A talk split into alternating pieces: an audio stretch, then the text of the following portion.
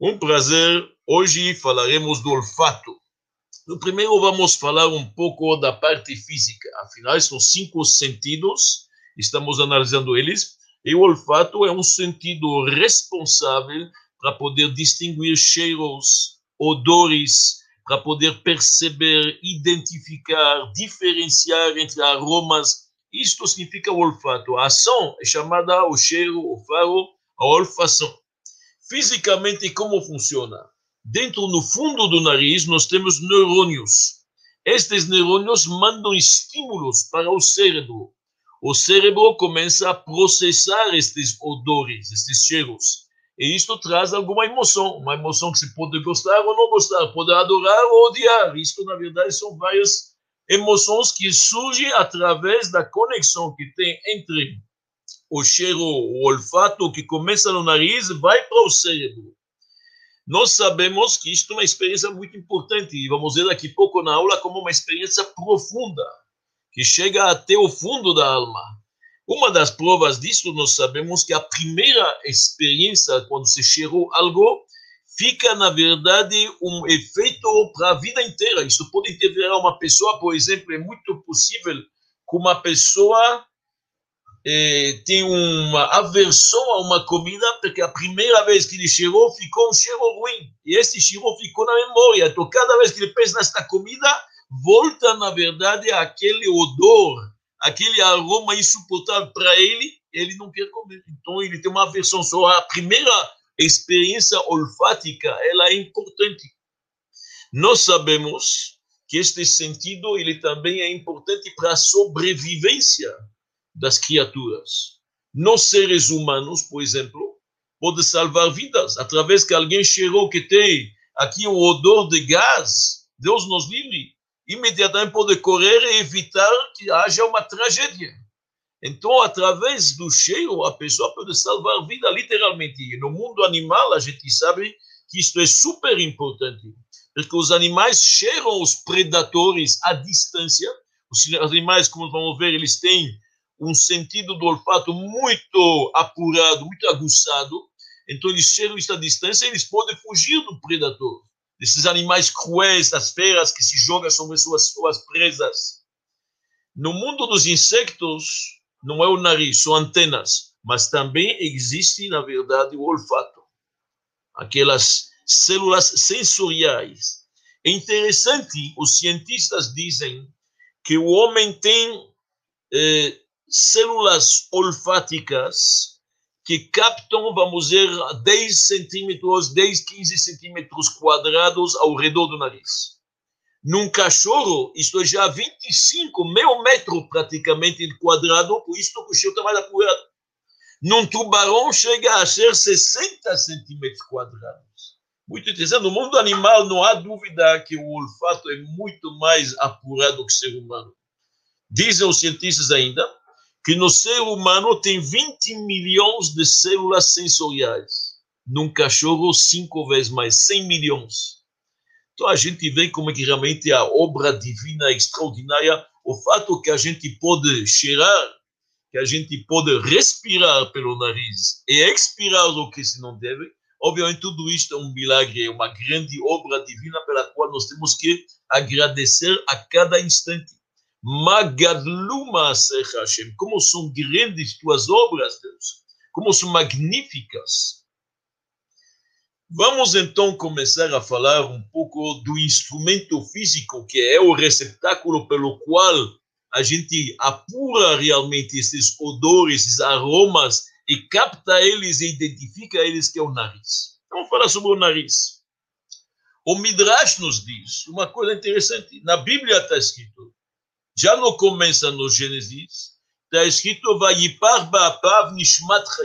Deus insuflou nas narinhas do ser humano, o primeiro ser humano, estou me referindo a Adão, Deus insuflou nele uma alma. Em outras palavras, Deus fez Adão do barro, ele é feito de terra, e depois dessa forma humana, Deus insuflou uma alma, que é a alma nossa, que é a ânima que nos dá vida, ela vitalizou este corpo inanimado, e como que ela entrou no corpo? Através do nariz. E a pergunta é, por que através do nariz? Por que, que Deus faz questão de insuflar uma alma? Por que não através dos olhos? Por que não através das orelhas? Várias partes no corpo, vários orifícios. Então, Midrash nos diz que Deus procurou por onde deveria entrar esta alma. Analisou a boca, falou, esta boca fala maledicência, fala lachonará, coisas que não deve. Os olhos enxergam muitas vezes o que não se deve. E escutam os ouvidos coisas feias. Então, quando Deus olhou para o nariz, ele viu uma qualidade interessante. O nariz expira o que não se deve, o que não é bom para o corpo. E respira, ingere o que é muito bom para o corpo. Aromas lindos, perfumes. Deus falou, é por lá que a alma vai entrar. Na linguagem dos nossos sábios, polet zohama vekolet riartov ele expira, na verdade, expulsa coisas que são sujeiras e absorve cheiros bons. Então Deus resolveu que a alma entra pelo nariz. E a verdade é, não só que ela entra pelo nariz, mas quando há o desenlace, a pessoa para de respirar e acaba, na verdade, morrendo, a alma se retira também pelo nariz. Ela entra pelo nariz e ela sai pelo nariz. Isto é um dos motivos pelo quais a gente também fala saúde quando alguém expira. Antigamente não havia doenças, as primeiras gerações. Então, como que ficava? Como que uma pessoa morria? Expirava, morria. Quando expirava, a alma saía pelo nariz, a pessoa era o desenlace, literalmente morreu. Para, então, os nossos sábios instituíram, já que o expirar pode provocar algo maior, quando alguém expira, a gente fala saúde, muita saúde. E assim ficou o costume. Então a gente vê que a alma entrou pelo nariz. Já não é qualquer órgão, é por lá que vem toda a vida nossa, toda a vitalidade que nós temos, passa pelas narinas. Mais uma coisa interessante: o sentido do olfato ele é o mais espiritual de todos os sentidos. O que, que significa isso? O alimento que a gente come, a gente come ele, ingere, ele entra dentro do corpo e se transforma em células, uma parte excretada e assim diante. Cheiro não. Você, você fuça, você dá o faro, sente o aroma, mas não é que o aroma é ingerido, ele faz sensações sensoriais que vão chegar e mexer com as emoções lá dentro do cérebro.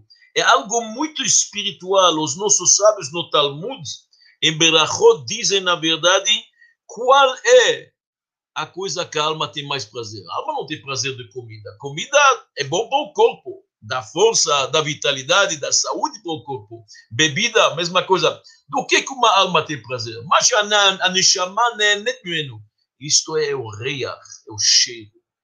É, na verdade, cheiros bons, aromas. Isto é algo espiritual, nós sabemos. É interessante, em hebraico não tem coincidência, o hebraico que é a língua sagrada, nós sabemos que em hebraico cheiro é reach e espírito é ruach. É a mesma palavra, espírito, algo espiritual. Uma alma é ruach enquanto cocheiro é reia, muito parecido. E cada vez que a Bíblia quer falar, a Torá, que Deus tem prazer, que a Torá quer fazer que Deus tem prazer das oferendas que estão chegando ao templo. Qual é a alegoria que a Torá usa? Reach nichoach lashem. É como um aroma delicioso perante o Criador. Então a gente, obviamente que Deus não tem corporalidade nenhuma, não tem nariz, não tem sentido, na verdade, do olfato, mas a alegoria, já que a Torá fala numa linguagem humana, a gente usa antropomorfismos para definir Deus. Qual é a alegoria? Algo cheiro bom que Deus teve prazer. Então é interessante, na verdade, o, o sentido do olfato é muito mais espiritual que os outros. E é o único que não participou do pecado original. Quando teve o primeiro erro, quando a Havá e Adão comeram da fruta, nossos sábios nos dizem que todos os sentidos participaram, exceto um. Está escrito lá que a mulher viu, Vatere Aisha. Depois está escrito que eles comeram. Está escrito que eles ouviram, Vaishmeu. Está escrito que ela tocou com a mão a árvore. Você ouve o, ouve o tato, é, ouve na o paladar, ouve a visão, a audição. O único que não participou, olfato. A olfação não participou do pecado de comer a fruta quando ainda Adão e Eva estavam no Ganeden. Só a gente vê que realmente o olfato é diferente dos outros. Os outros sentidos, eles também podem ser gulosos. Eles têm vontade, eles têm paixão. Uma pessoa está querendo enxergar e ver algo, ele está louco para escutar uma música ou ouvir alguma coisa. Ele está com uma fome de comer algo ou de falar, ele não aguenta, ele tem que, na verdade, se expressar.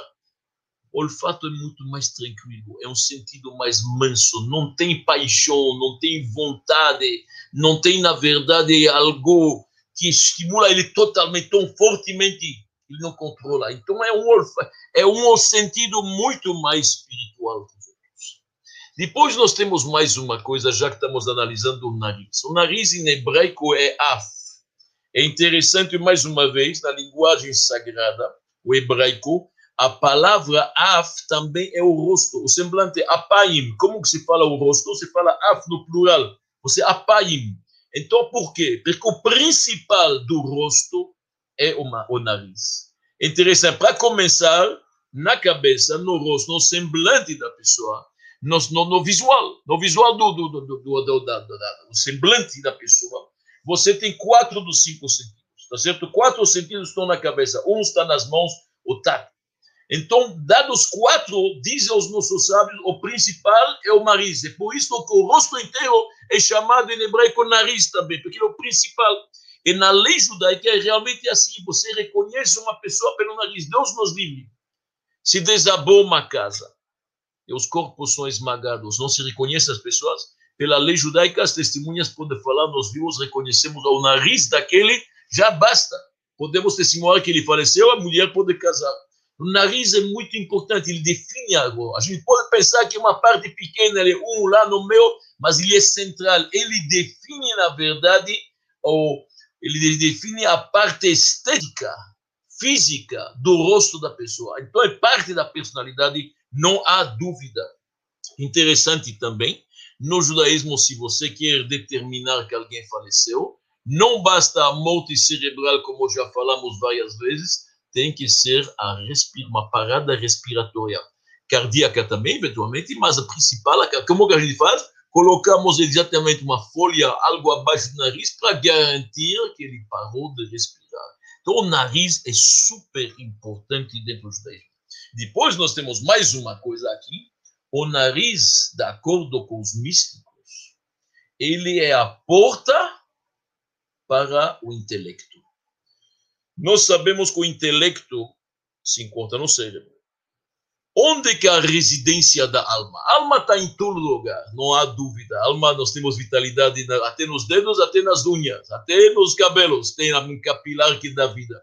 Sem dúvida, a alma se encontra em todo lugar e vivifica e vitaliza o corpo inteiro. Porém, o principal da habitação dela, Ikar Mishkana, como está escrito nos livros, se encontra Bemoa, se encontra no cérebro. É lá no cérebro, no centro nervoso, que manda estímulos e ordem para todo o resto. Se minha mão está fazendo isso agora, porque começou aqui, que a minha mão uma ordem para dar um estímulo para o músculo fazer isso, estender a mão. A mesma coisa quando estou andando. Se eu estou falando para você, também as ordens vêm do cérebro. So, o principal da alma se encontra no cérebro, não há dúvida. As emoções, principalmente, se encontram no coração. A boca, que eu estou me expressando, expressando minhas emoções, o que estou sentindo, como estou reagindo, ela é a porta, de acordo com os livros de Kabbalah e Hassidut, ela é a porta para o coração. É de lá que vem o ar para falar. Então, a boca é uma porta, para esta parte mais inferior. O nariz é uma porta para a parte mais superior. É a porta da alma, como nós falamos que fisicamente a alma entra pelo nariz e sai pelo nariz. E realmente uma das funções principais para a sobrevivência humana acontece também pelo nariz, que é a respiração. Você pode estar comendo, você pode estar bebendo, pode estar conversando, estudando, mas não para de respirar. O nariz continua respirando todo o tempo. Onde que acontece isto? Pelo nariz, pelas narinas. Então, o oxigênio é ingerido através do nariz. Tudo isso é muito importante. Porta do intelecto, residência da alma. Em hebraico não tem coincidência, mais uma vez, respiração é neshima. Alma é neshama. Olha a ligação. Neshima e neshama. Exatamente igual. Só após que a gente já analisou realmente tudo isso, nós estamos vendo realmente que a parte do olfato é bem mais espiritualizada, bem mais apurada, não participou do pecado original, ela é mais elevada, mais refinada, podemos um pouco proceder na nossa parte para entender o poder do olfato, para entender os efeitos do cheiro e assim diante. Para continuar, vamos talvez agora um pouco entrar em exemplos bíblicos, que é muito importante quando a gente entende os exemplos bíblicos, somos capazes depois de entender melhor a visão geral. Nós temos dentro da Torá, dentro da Bíblia judaica, uma obrigação de trazer oferendas no templo. Infelizmente, hoje nós não temos mais o templo, mas durante muitos centenas de anos, o templo de Jerusalém funcionou. Primeiro o templo de Salomão, segundo o templo de Esdras e Nehemias. Por mais de 800 anos o templo funcionou. No templo, pela ordem, uma injunção bíblica, tem que trazer oferendas. Nestas oferendas, nós temos vários tipos de oferendas. Alguns podem trazer, eventualmente, um animal ou uma ave. Tem oferendas de farinha, que são chamadas menachot. Tem oferendas até de vinho, vários tipos. Um dos serviços que tem no templo se chama o ktoret, o incenso. O incenso é um dos serviços principais, como nós vamos ver. Interessante, este incenso era feito de 11 ingredientes diferentes, cada um com aromas diferentes, misturados de uma forma que poucos sabem como fazer. A Torá descreve isso, só alguma família sabia fazer isso. E isto é usado no templo, há um, como tem um serviço de acender o candelabro, tem um serviço do ktoret, que é o incenso. Porém, a gente vê que este incenso ele tem um poder fantástico. Ele é bem diferente de todas as outras oferendas. As outras oferendas, todas elas, são feitas no pátio do templo, para começar. Este é feito dentro do santuário, no Kodesh. As outras oferendas são feitas acima do altar de cobre. O incenso é queimado em cima do altar de ouro, um altar muito pequeno, mas de ouro puro. As outras oferendas, se você errou, tem um castigo qualquer erro no ktoret, no incenso, é fatal. Depois tem mais uma coisa.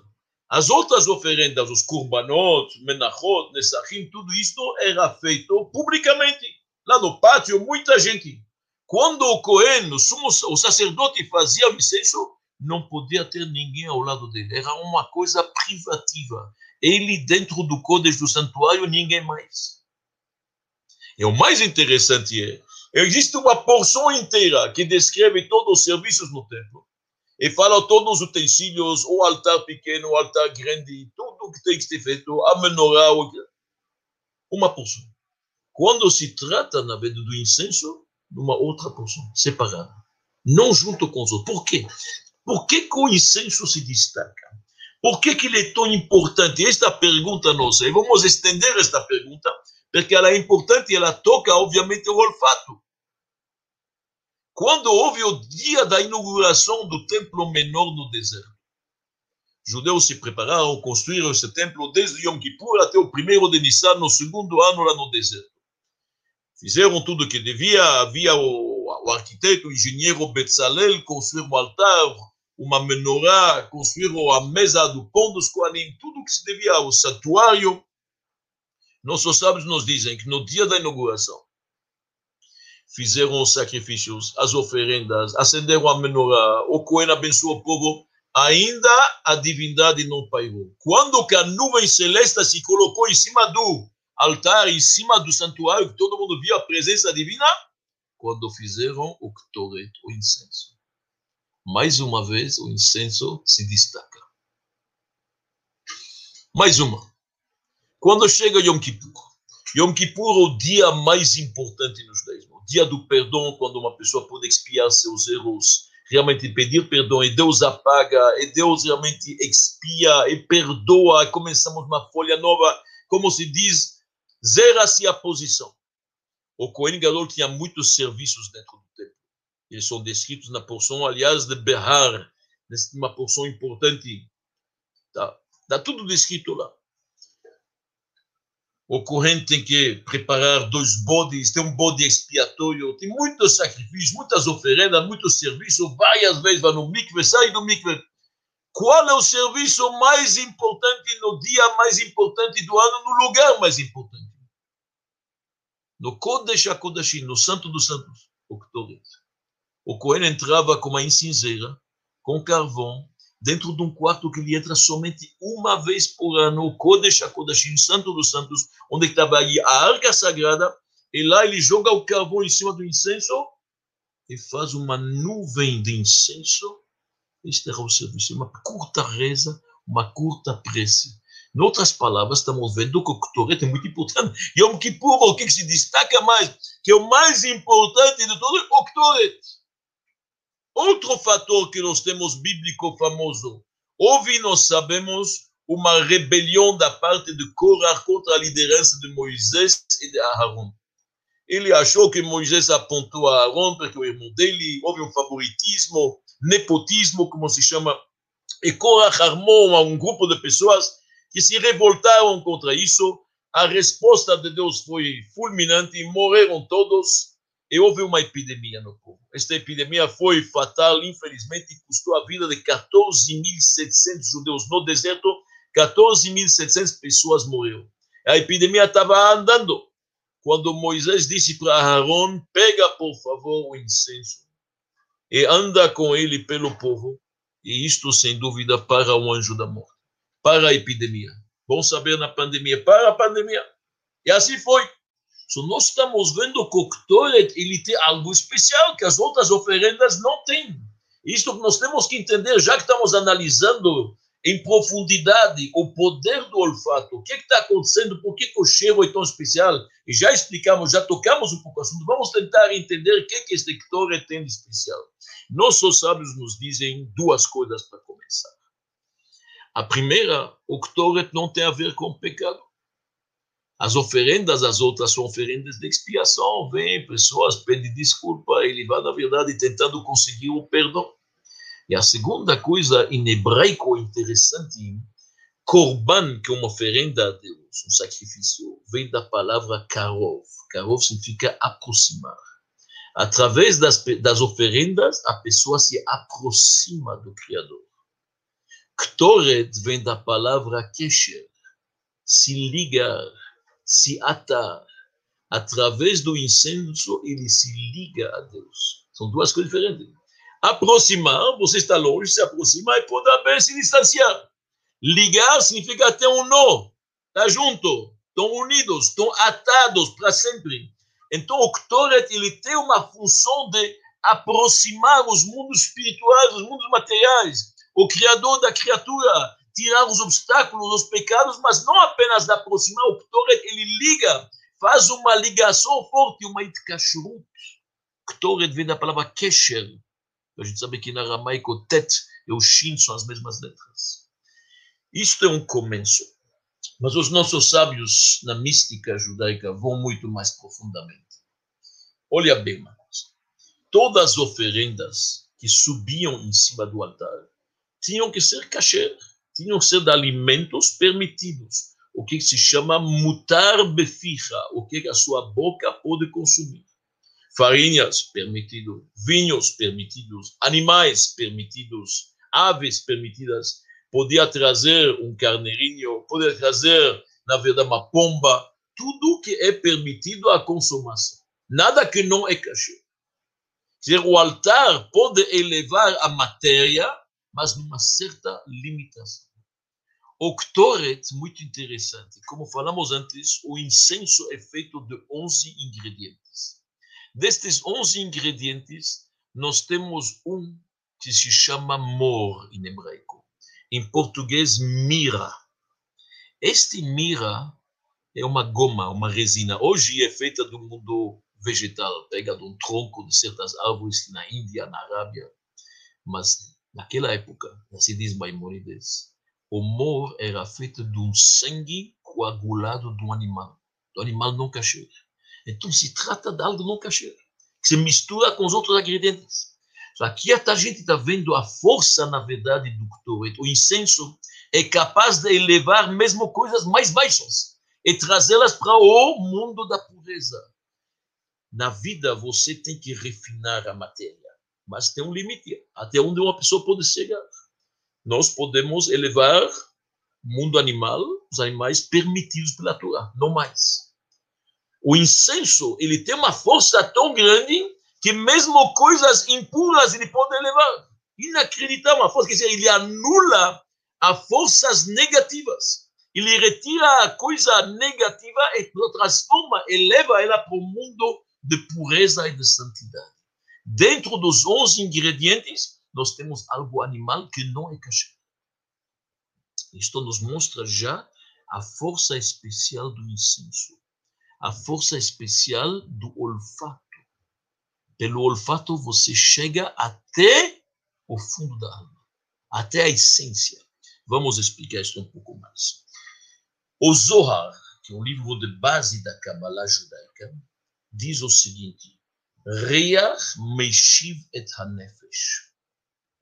O cheiro, o aroma, ele traz a alma de volta. O que, que significa traz a alma de volta? Quando eu estou dormindo, se você quer acordar alguém, pode colocar um perfume um pouco mais forte perto do nariz e ele acorda imediatamente. É o contrário, na verdade, da alimentação. Se uma pessoa come muito, ele dorme. Um dos efeitos de comer muito, a gente sabe, dormir. Ao contrário, ele fica menos consciência. O, o incenso, o perfume, o aroma, chama isso o que seja, o reia, coloca perto do nariz, traz a consciência. O cara acorda imediatamente. Mais ainda, consta nos nossos livros, e isto é comprovado, uma pessoa que desmaia, hoje tem muitos métodos melhores, mas antigamente, quando uma pessoa desmaiava, o que fazia? Pegavam do bolso algum cheiro forte, colocavam no nariz e reanima. O cheiro mexiva nefesh, traz a alma de volta, realmente reanima. Quer dizer, o olfato mexe com a essência, atinge a essência da alma para ela iluminar de volta, trazer de volta. Quando estou comendo, eu estou engordando, estou tendo mais força, o corpo meu que já existe, agora ele tem mais força para poder andar mais, correr mais e assim diante. Mas não trouxe nada de novo, estou somente aumentando o que, que já existe. O cheiro, o olfato, o aroma, ele traz forças novas. Totalmente, a pessoa que se reanima, que estava desmaiado, ou a pessoa, nós sabemos através de algum aroma forte, a pessoa nasce como se fosse de novo. Traz de volta forças extraordinárias. Por isso, os nossos sábios dizem, no Talmud, no Horayot, que Reicha Pikrim, através de um cheiro bom, a pessoa pode recapturar e re eh, trazer de volta, rememorizar estudos que ele perdeu, que ele esqueceu. Cada um de nós esquece, a gente estuda, muitas vezes uma coisa não fica na memória. Através de um cheiro bom, diz o Talmud, pode, na verdade, trazer de volta, porque a memória armazena, se traz de volta. As mesmas coisas como o aroma traz forças novas, realmente, literalmente, assim também traz estudos esquecidos. Só nós estamos vendo a força realmente da olfação, do cheiro. Uma pessoa aqui, quando cheira, não somente ele pode trazer de volta, mas ele pode elevar até coisas negativas e anulá-las. Isto é a explicação por que realmente o incenso acabou com a epidemia na época de Moisés. E isto a gente vê na prática do judaísmo. No Shabat, nós sabemos que, de acordo com a nossa tradição, a gente recebe uma alma adicional. A pessoa Shabat tem mais energia, mais força, mais vontade, mais prazer. Então, esta alma adicional ela vai embora quando termina o Shabat. Sábado à noite ela vai se dissipando, evaporando. A pessoa fica triste. Qual é o costume judaico? Na hora da cerimônia do final do Shabat, na Avdalah, nós temos que cheirar algo bom algum perfume, algum aroma bom. Por quê? Uma reanimação. Trazer de volta o que a alma perdeu. com forças novas, para reanimar. Então, a gente está vendo aqui. Isto está comprovado, o que estou falando para você cientificamente. A perda do olfato mexe com as emoções da pessoa. O olfato é algo essencial, não é algo apenas periférico. A perda do olfato que hoje estamos presenciando, que pode acontecer, que é um dos sintomas, na verdade, da pandemia do corona, nós sabemos a perda disto mexe com as emoções, a pessoa diminui seu interesse em várias coisas, diminui a intensidade de certas coisas. E, aliás, hoje está comprovado, comprovado que compromete também o paladar, porque olfato e paladar lá no cérebro estão muito próximos. A pessoa, quando fala, fica sem gosto. Isto tem a ver também com o. Começa com o olfato. Então, o olfato mexe, na verdade, com a alma. Não tem dúvida, o, olfato mexe com a alma, uma coisa que é muito, muito forte. Mas agora a gente começa já a entender um pouco o que nós falamos. Agora nós entendemos por que, que realmente o incenso é separado. Ele tem um altar de ouro, ele é feito dentro do santuário, ele tem, na verdade, uma porção natural específica porque só se trata de algo muito espiritual, muito forte, muito elevada, com uma força de renovação, com uma força de elevação e de refinação. Então, da mesma forma que nós, quando a gente cheira algo bom, a gente fica reanimado, a gente desperta a essência da alma para voltar dentro do corpo. A mesma coisa o Cohen Gadol, o sumo sacerdote, no dia de Yom Kippur, o que, que ele quer? Ele quer despertar, na verdade, Deus despertar a divindade para nos perdoar. Melhor trabalho, melhor serviço para isto é o incenso. Acaba, anula qualquer coisa negativa, desperta da essência, a essência divina, onde o nosso pecado não chegou, onde que lá nós somos todos puros, na essência somos todos perfeitos e puros e azuis como o céu, e agora o perdão pode acontecer. Extraordinário.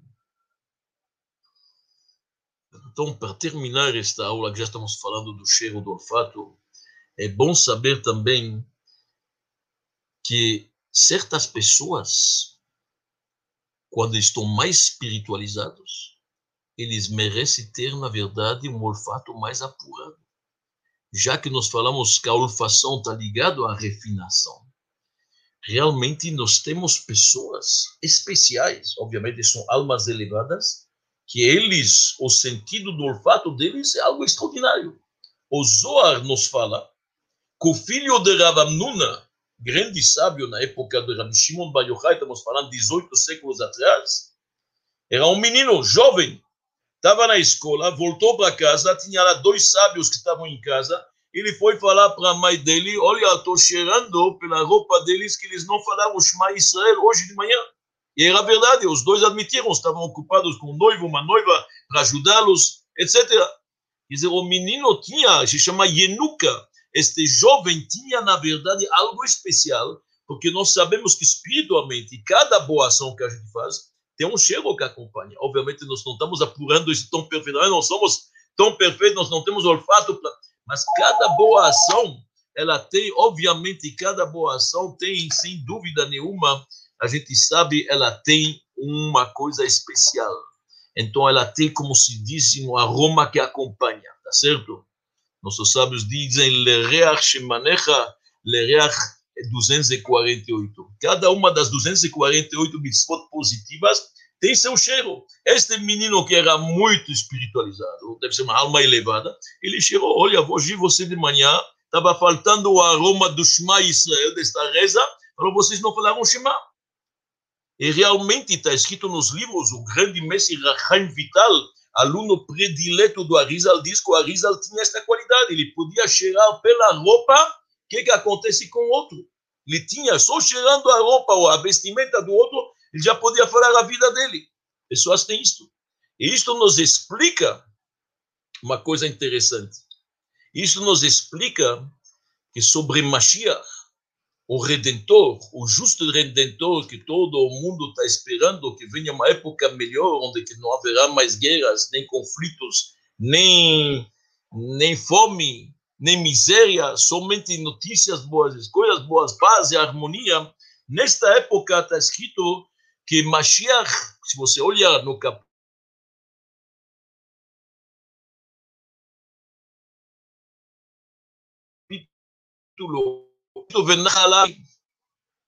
aparecer, vai na verdade repousar sobre ele o Espírito de Deus, repousar sobre um espírito de sabedoria, rua Biná, de entendimento.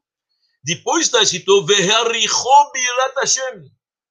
ele vai ser imbuído de um sentido, de um olfato tão apurado que ele vai poder falar quem tem razão. Olha que o profeta Isaías fala. Inav. Não pelo que com seus olhos vê, ele vai julgar. E não pelo que com seus ouvidos escutam, ele vai decidir. Apenas Shira. Mashiach vai ser duas pessoas brigam na frente dele, ele dá uma uma cheirada, ele pode falar quem tem razão. Ele tem um olfato muito apurado. O que, que significa? Vai ser muito espiritualizado. E como nós falamos, na verdade, cheiro está ligado à refinação, à elevação.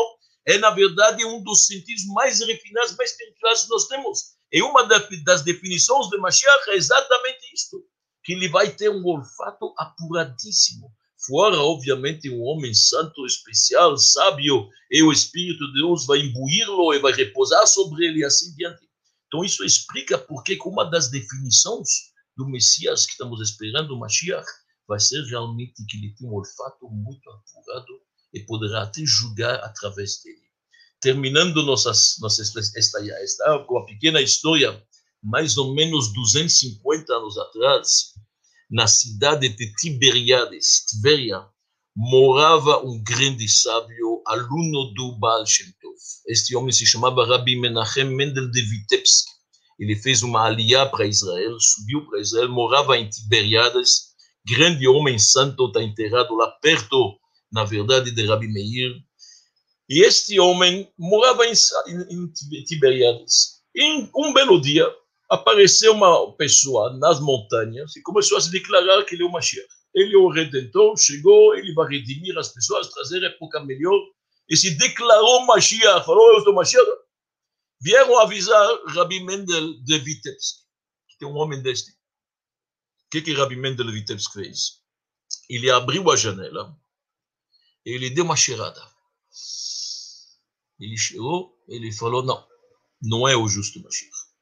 E realmente, dois dias depois, se averigou que era um impostor, apenas um homem que, um momento, na verdade, de ilucidez, e se, se, se autoproclamou, nada era um impostor. Os alunos foram, na verdade, entender o que, que aconteceu. Eles discutiram. Se o mestre, Rabi Mendel de Vitebsk, tem um olfato tão apurado, por que, que ele precisava abrir a janela? Ele podia cheirar do escritório dele. Basta sentar lá. Se tem, na verdade, um olfato tão especial, tão aguçado, dá uma cheirada, vê, mas chegou, não. A época messiânica já começou, sim ou não? Mas a resposta que chegaram é que no escritório dele já havia a época messiânica. Este homem era tão santo, santo e o comportamento dele era tão especial, como ele tratava as pessoas. Para ele já era tudo paz e harmonioso, tudo era bom, tudo era na verdade puro, tudo era santo. Então no escritório dele já havia este aroma de Mashiach. Por isso que ele precisou abrir a janela. Que Deus nos permite que a gente possa cheirar somente coisas boas e boas notícias para todos